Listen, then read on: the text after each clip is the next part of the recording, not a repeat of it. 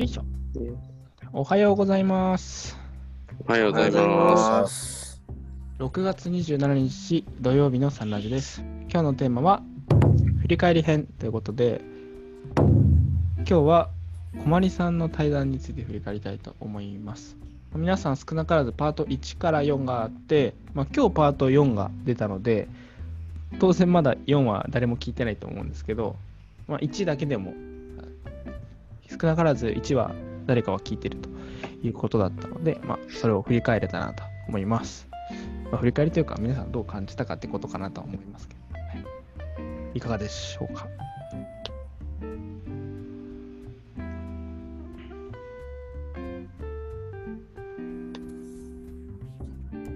あの、感想いただきまして、ほえっ、と、コメントでですね、ちょっと読ませていただいたのがいいですかね、最初。う。はい。はい。う。走りえっ、立ちで。と、えっ、と、名前出していいのかな？いつも、えーまあ、出演、このラジオに出演されてる谷愛さんが、えー寄せてくれた、あの、オープンな場にですね、寄せてくれたコメントなんですが、読みます。えー素敵な企画、ありがとうございます。アナザー困り編の前半まで視聴させていただきました。仕事を決めるにあたって終わりにフォーカスするという発想は、物を作る製造業に携わる私にとってなかった発想でしたし、えーその部分も含めて自然と調和した働き方をしていきたいと考えるきっかけになりました。アナザー困り編はかなり自分と通ずるところがあり、涙なくして聞けないですね。自分の御心としっかり向き合うこと、その上で光がぶわーっと見えたという体験は素晴らしいです。ありがとうございます。ありがとうございます。コメントありがとうございました。感想ありがとうございます。もう言いながらにして先方を務める準備が されてました。い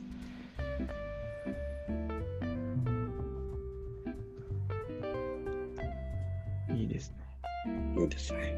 じゃあ私もそのまま。はい、ぜひぜひ。はい。あの、本当に素敵な企画ありがとうございました。あの、私もすごい感動しまして、あんあんだけ明るい、あの、こまりさんが、こう、なんかこう、ちょっとこう、半年、半年ぐらいでしたっけ？なんかこう、休まれてたじゃないですか。なんかそれ、それがこう、なんかこう、何もできなくなってっていうのが、なんか信じられなかったけれども、なんかその、自分を受け入れられるようになってきた時とかの話っていうのもすごく感動しましたし、えーまあそのもっと前のところでもあのなぜその産業廃棄物っていうところのあそこの業種を選んだのかっていうところとかも、えー非常に、えー感動しました。えーなんかこうなんか個人的には多くの人にあの話を聞いていただきたいなっていうことを思って勝手にあの拡散してる 一人なんですけど、あのなんかすごくいい話を聞かせていただいたなって思いました。またあの年齢の子たちがこれだけ環境のことを意識して、えーでこれでどれだけその自分がどこまでできるのか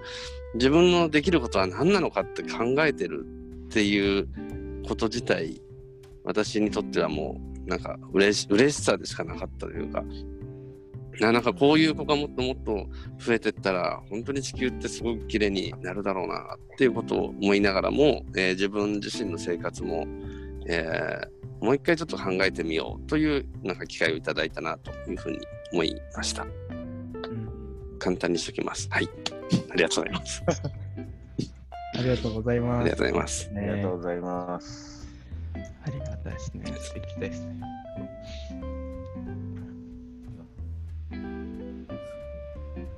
どんどん思うことあったら教えてください。かな、じゃあ、喋ろうかな。僕も、3つとも聞いてて、いやー、なんかすごい、熱いなと思って。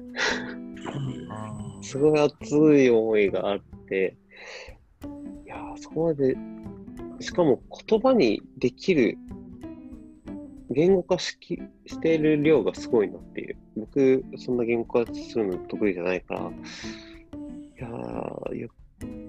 あそこまで喋ってくれたのすごいありがたいし、あそこまで聞けたの嬉しいし、僕もやっぱりいろんな人に聞かせたいな本当に思ったなーっていう。なんか、環境に対しての意識みたいのが、割と、千春もそういうのがすごい強くって、水とゴミと、細かいところ、あの、日常にめちゃくちゃ関わる細かいところの、その終わりの部分もそうかな、に対してすごい意識が届くのを、すごいなーって、まあ、千春に対して思ってて、あ、やっぱこういう人いるんだと思って、それで困り編を聞いて、いやー、すごいなーって、僕もやっぱ意識したい、意識するようになってきて、うん。いや、なんか、うん、素敵だなっていう。記念力、頑張れ。こ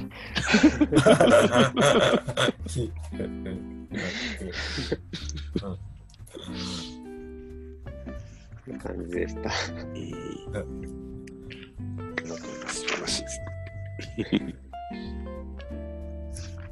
じゃあ次僕行かせていただきます。えー、そうですね。いや本当に大学の就職活動するときかなんかそうなってるからでしたかね。あの、環境保全っていうか、その環境問題についてすごい関心を持たれてはって、まあ最終的にさ産業廃棄物の、ね、あの、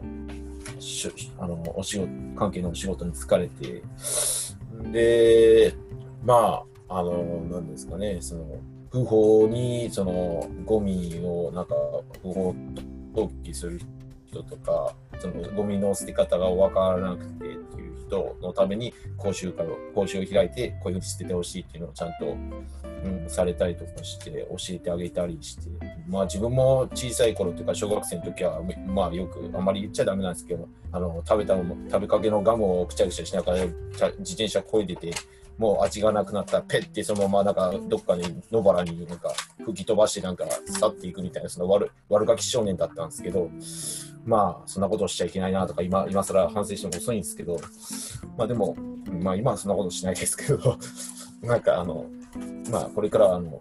そういう小森さんのようなね、そういう環境問題に少し興味を持ってちゃんときれいな地球を残していけるようなようにしてあの未来の生まれこれから生まれてくる子どもたちにね、希望を持てるような綺麗な地球を、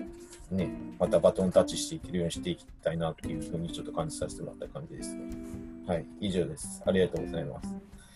りがとうございます。ありがとうございます。いいですね。いですね。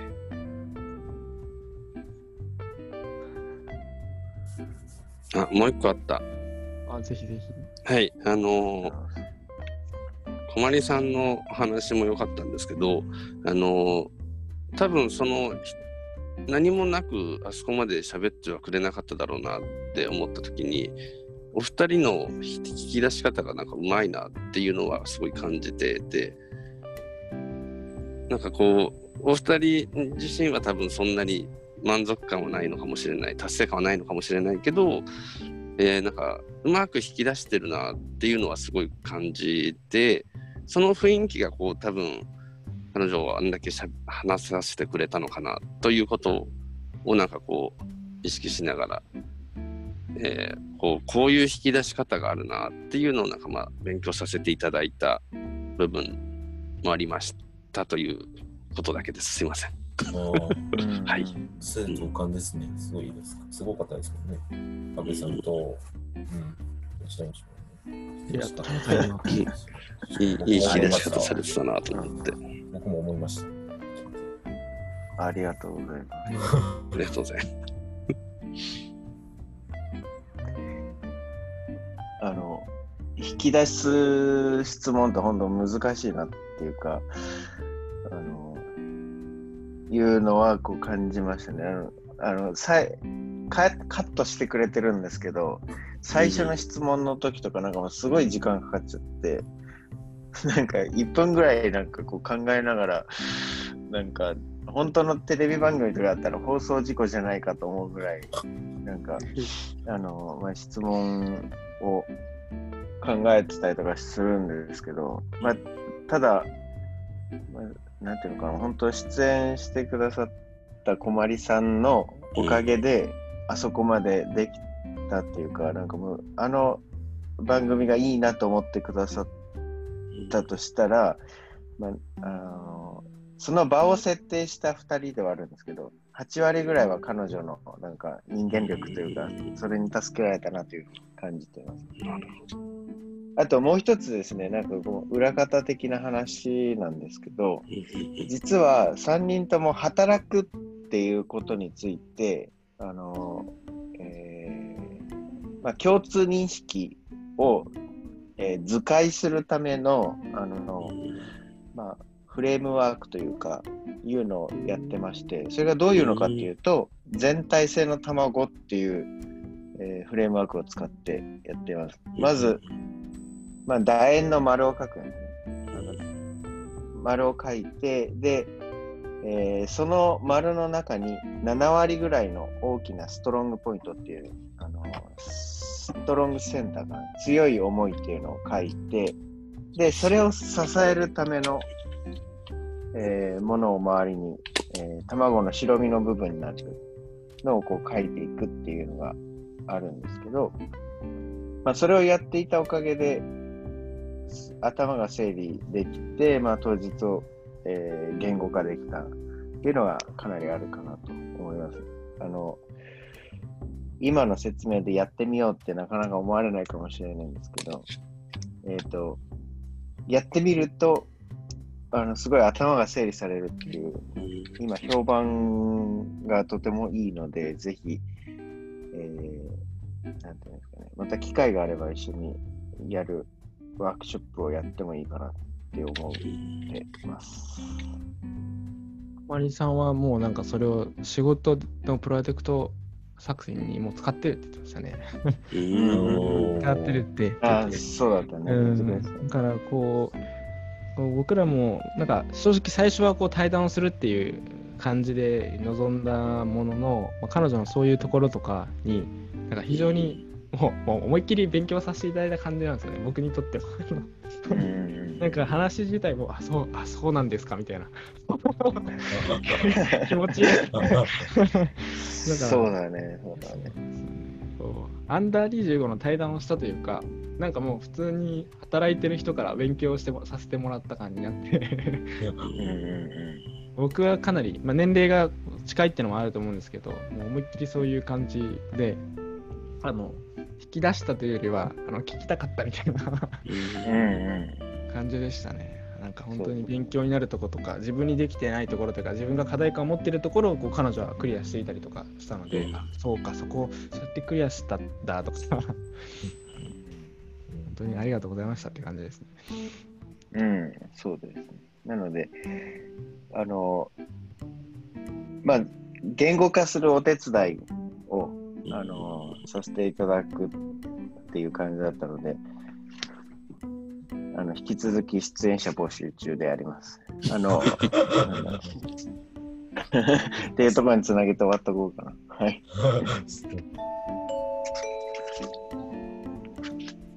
ちょうどですね。皆さん、大体、あのしゃしゃべりの時間の感じが慣れてきたんですかね。僕が伸ばすことしなければ大体いい時間に。お願いします。はい、それではいきます。6月27日土曜日の真理の言葉。人間社会は自然界と別物ではない。人間社会は自然界と別物ではない。ありがとうございますありが。とうござあいますりがとうござ。います。もうもリンクしてくるもんなんですね。対談そうですね対談そのものじゃないですか。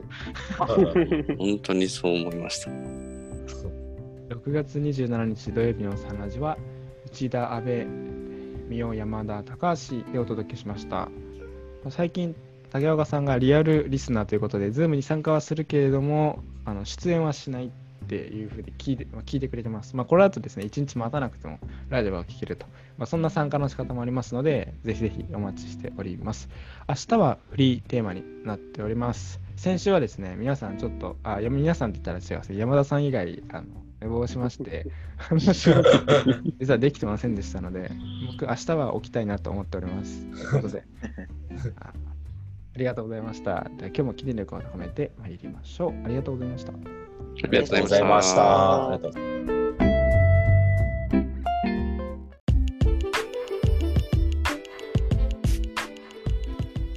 サンラジは本日の参加者の提供でお送りしています。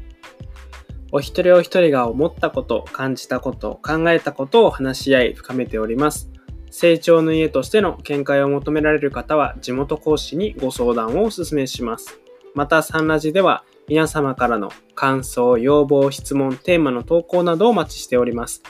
パソコンや Spotify からご視聴の方は概要欄にリンクがありますのでチェックしてみてください。嬉しい、楽しい、ありがたい一日を喜んで参りましょう。